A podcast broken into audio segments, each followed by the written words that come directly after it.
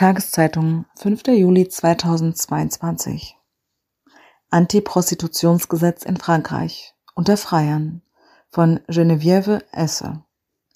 In Frankreich ist Prostitution strafbar, aber nur für Kunden. Warum das so ist, erfahren die Männer in verpflichtenden Workshops.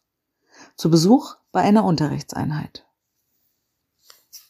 Inmitten der in einem Halbkreis sitzenden Männer hat sich François Roch auf den roten, fleckigen Teppich des nicht mehr ganz so frischen Neubaus in der südlich von Paris gelegenen Stadt Evry hingekniet. So mache ich es mit meiner sechsjährigen Tochter, wenn ich ernsthaft mit ihr reden will, erklärt Rock, der Leiter des Workshops. Auf Augenhöhe. Das gelte im Umgang mit allen Frauen. Und übrigens sei er für seine Tochter immer noch auf der Suche nach Unterhosen für Mädchen, auf denen auch Superhelden wie bei den Jungs stehen. Der hagere Franzose hat eine komplexe Aufgabe.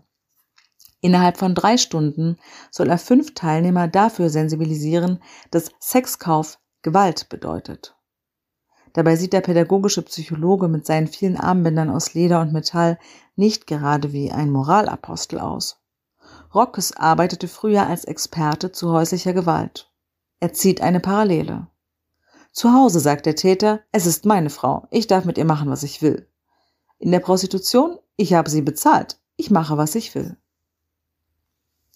Freiwillig sind die fünf Männer an diesem sonnigen Nachmittag nicht in den überhitzten Raum der ACJE 91 gekommen, einem der rund zehn Vereinen, die in Frankreich im Auftrag des Justizministeriums ein Gesetz umsetzen. Aber wenn die Männer die Sitzung geschwänzt hätten, wäre eine hohe Geldstrafe auf sie zugekommen. Sie alle sind erwischt worden. In Wäldern, auf einer Straße oder in einer Wohnung. Bordelle sind schon seit 1946 in ganz Frankreich verboten. Aber erst im Jahr 2016 hat die französische Nationalversammlung ein Gesetz verabschiedet, das den Besuch bei Prostituierten unter Strafe stellt. Den Freiern drohen Geldbußen und sie werden dazu aufgefordert, einen Workshop zu besuchen. Bisher wurden etwa 5000 Sexkäufer bestraft. Rund 1000 von ihnen nahmen an einem der etwa 100 Workshops teil. Genaue Zahlen zu den Folgen des Gesetzes gibt es noch nicht. Hauptsache höflich bleiben. In einem kurzen Gespräch ermutigt Rock seine Teilnehmer dazu, sich frei zu äußern. Hauptsache sie blieben höflich und die Handys in der Tasche. Schweigen sei erlaubt. Das tut ein Mitvierziger konsequent. Khaki-Cargohose, muskulöse Arme, lockerer Körper. Er gibt keinen Ton von sich. Aber in seinem Blick bewegt sich viel, versichert Rock später. Ein gepflegter und gebräunter Mann um die 60 benimmt sich so unauffällig wie möglich. Glatze, weiche Schuhsohlen, schwarze Kleider. Er nickt zustimmend zu allem, was gesagt wird und redet karg. Prostitution als Beruf? Fragt Rock. Das wäre komisch. lautet seine längste Antwort. Der dritte Mann, ein magerer 61-Jähriger aus Spanien, den wir hier Pablo nennen wollen, weil die richtigen Namen der Freier nicht erwähnt werden können, hat schmutzige Nägel und funkelnd blaue Augen. Erst kurz vor Schluss der Session sprudelt es aus ihm in gebrochenem Französisch heraus. Es war mein erstes Mal, ein unkontrollierter Trieb. Seine Frau dürfe es auf gar keinen Fall erfahren. Er habe sie niemals betrogen, er würde es nie wieder tun. Die Prostituierte habe ihn verführt. Schuld sei ein Freund, der ihn auf die Idee gebracht habe. Echt? Das Herausreden sei sehr verbreitet. So Rock. Pablo kommt erst zum Sprechen, nachdem Rock auf kostenlose Therapien hingewiesen hat. Etwa für Männer, die ohne Sex Todesängste verspürten. Wenige Behandlungen reichten aus. Häufig helfe schon seine nächste Folie. Atmen, trinken, essen und schlafen sind Bedürfnisse, die überlebenswichtig sind. Ein Mangel an sexuellen Beziehungen hat bisher niemanden umgebracht. Keine wissenschaftliche Studie hat je belegt, dass Ejakulationen in einen anderen menschlichen Körper für einen Mann notwendig seien. Nur eine patriarchalische Sicht, die Männer und Frauen nicht gleichstellt, lässt solche falsche Aussagen zu. Ein 49-Jähriger, der hier Pierre genannt werden soll, grummelt Ohne Sex ist das Leben aber langweilig. Der verheiratete Vater von drei erwachsenen Kindern sei jemand, der Sex liebt und braucht, so sagt er. Mit seiner Frau könne er alles Mögliche machen, aber auf Geschäftsreisen habe er so zwei bis dreimal pro Jahr für Sex bezahlt, auch in Deutschland. Jetzt nicht mehr. Um seine Energie zu kanalisieren, mache er mehr Sport. Er sei schlanker und fitter geworden. Seine Frau wisse von nichts. Extrovertierter ist der 29-jährige Martin, ein in kurzärmeligen Hoodie lässig modisch gekleideter, sympathisch aussehender Lastwagenfahrer. Mit zwei Freundinnen und seinem besten Freund habe er über den Workshop geredet. Nicht in der großen Clique. Die Argumentation des Gesetzesgegners ist ihm geläufig. Bei einer Prostituierten, so sagt Martin, gefalle es ihm, dass er sich nicht auf ihre Emotionen einlassen müsse. Er bekomme direkt, was er wolle. Er sei Single. Er bekomme keine Frau. In dem Workshop ist er der redseligste. Mit heruntergelassener Hose erwischt.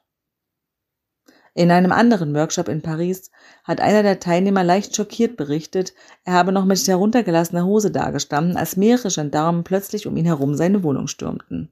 Bei der Überwachung einer Website hatte die Polizei beobachtet, wie Menschenhändler eine minderjährige Frau zu seiner Adresse geschickt hatten. Der Mann erzählte, die Frau, die vor seiner Tür stand, habe jünger als auf der Anzeige ausgesehen und sie habe ängstlich gewirkt. In dem Workshop verkaufte der Mann es als Mitgefühl, dass er sie nicht penetriert habe, sondern sich nur oral befriedigen ließ. Er habe sich bei dieser Erzählung offenbar großzügig gefühlt, kommentiert der Workshopleiter Frédéric Boursois. Bei Minderjährigen drohen Freiern Haftstrafen. Allerdings drücken viele Polizisten und die Justiz noch oft ein Auge zu. Wenn die Frauen nicht erkennbar unter 18 Jahre alt sind, bekommen die Männer häufig nur eine Geldbuße und den Workshop. In den Städten, wo Beamte geschult sind, da klappt es besser.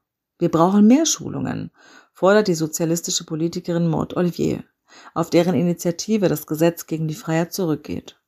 Sie ärgere sich über Polizisten oder Präfekturen, die nur eine Mahnung oder einen Workshop vergeben.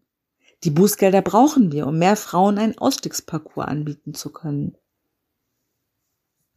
Zurück zum Halbkreis in Elfre. Um die Männer für seine Argumente einzunehmen, greift François Rock zu verschiedenen Registern. Slang, Charme, Provokation, Fakten, Emotionen und er plaudert gerne privat. Seine Freundin würde er abends nie wecken, sagt er, auch wenn sie es sich ausdrücklich wünsche. Wenn sie schläft, dann schläft sie. Am nächsten Morgen könnten sie alles nachholen und mal zu spät bei der Arbeit ankommen. Streng kann er aber auch, zum Beispiel in seiner Einleitung, mit einem schmetternden Meine Herren betritt er das Zimmer. Rocke hat schon 20 ähnliche Workshops geleitet. Er hat sie gemeinsam mit Maud Olivier erfunden, die heute anwesend ist, um einen kurzen Vortrag zu halten und die Fragen der Männer zu beantworten. Der Text der Aussteigerin. Nach seiner Einleitung ließ Rock einen Text vor, das wedelnde Blatt in der Hand. Über 20 Jahre habe ich mich prostituiert. Im Halbschatten der Bars habe ich mich allen Wünschen der Kunden unterworfen. Der Text stammt von einer Aussteigerin. Die Quelle bitte, unterbricht ihn Martin. Kommt noch, winkt Rocke herrisch ab und fährt fort. Im Namen aller Frauen, die keine Stimme haben, teile ich Ihnen heute meine Wut mit. Was glauben Sie denn? Dass unser Schweigen unsere Zustimmung ausdrückt? Aber schauen Sie sich an, wir schweigen wegen ihres Urteils, wegen ihrer Verachtung. Denn entweder fürchten wir uns oder wir schämen uns. In anderen Workshops war Rosen Heischer, die Autorin des Aufrufs, schon anwesend, um ihren Text selbst vorzulesen. Viele Freier sagten, sie würden doch der Frau mit ihrem Geld helfen, berichtete Heischer vor kurzem in einer Publikation von Le Mouvement du Nid, eine Organisation, die Frauen beim Ausstieg berät. Tja, an dem einen Tag, antwortete Hisha, aber am nächsten Tag bräuchten die Frauen wieder Geld und müssten wieder anschaffen gehen. Am Ende fangen die Freier an nachzudenken, sagt Hisha über den Effekt ihrer Vorträge. Nach Verlesen des Briefes gibt Rock den Teilnehmern etwas Zucker. Er wollte sie nicht als Arschlöcher beschimpfen. Er würde so etwas auch nicht denken. Ich will nur, dass sie keinen Sex mehr kaufen. Meinetwegen nur aus Angst vor der Strafe. Wiederholung hat Rock groß und mit rotem Farbstift auf die nächste Folie geschrieben. Darunter fett die Höhe der Geldstrafe. 3750 Euro. Beim nächsten Mal, beim ersten Mal sind es maximal 1500. Die genaue Summe liegt im Ermessen der Präfekten in jedem Departement. Die fünf Männer von Evreux sind relativ glimpflich davongekommen. Im hiesigen Departement werden beim ersten Mal fast nie Geldbußen verhängt. Es bleibt nur beim Workshop, für den eine Gebühr von 65 Euro fällig wird. Anderswo kostet der Workshop 250 Euro, sagt Rock den Freiern zum Trost. Die Strafe kann sich noch ganz wesentlich erhöhen, droht Rock.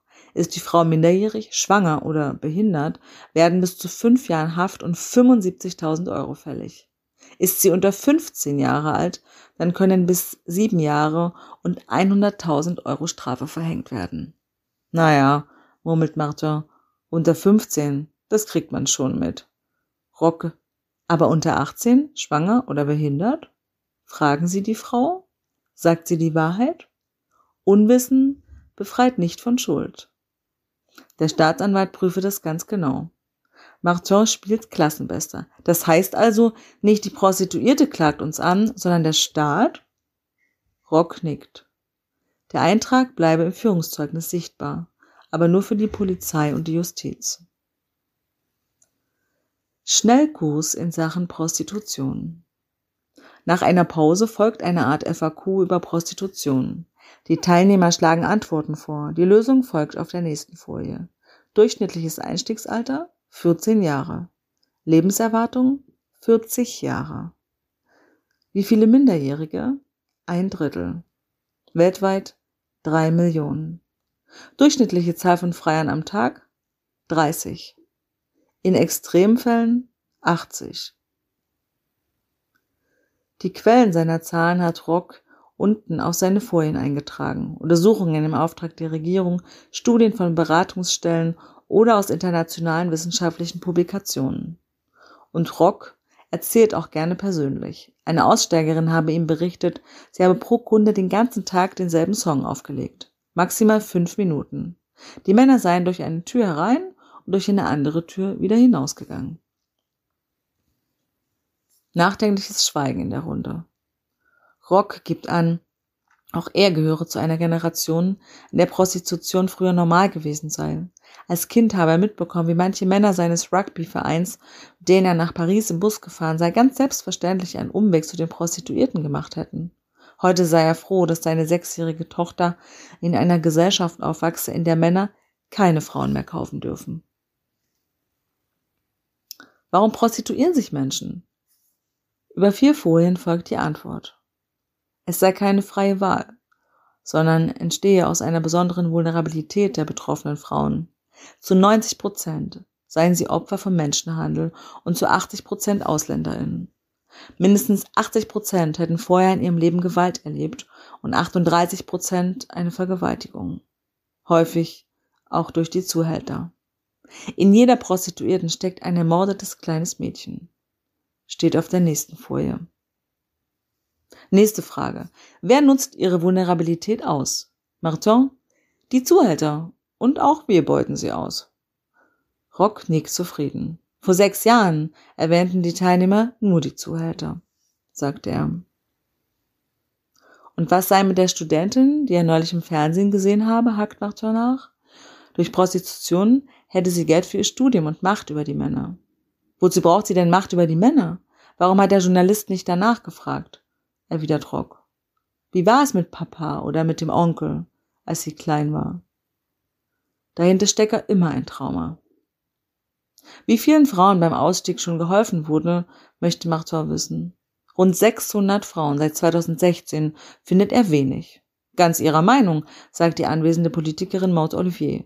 Uns fehlen die Mittel. Wir brauchen qualifizierte Menschen, die Frauen Therapien und mehr als 350 Euro für sich im Monat. Nicht jede findet das Gesetz richtig.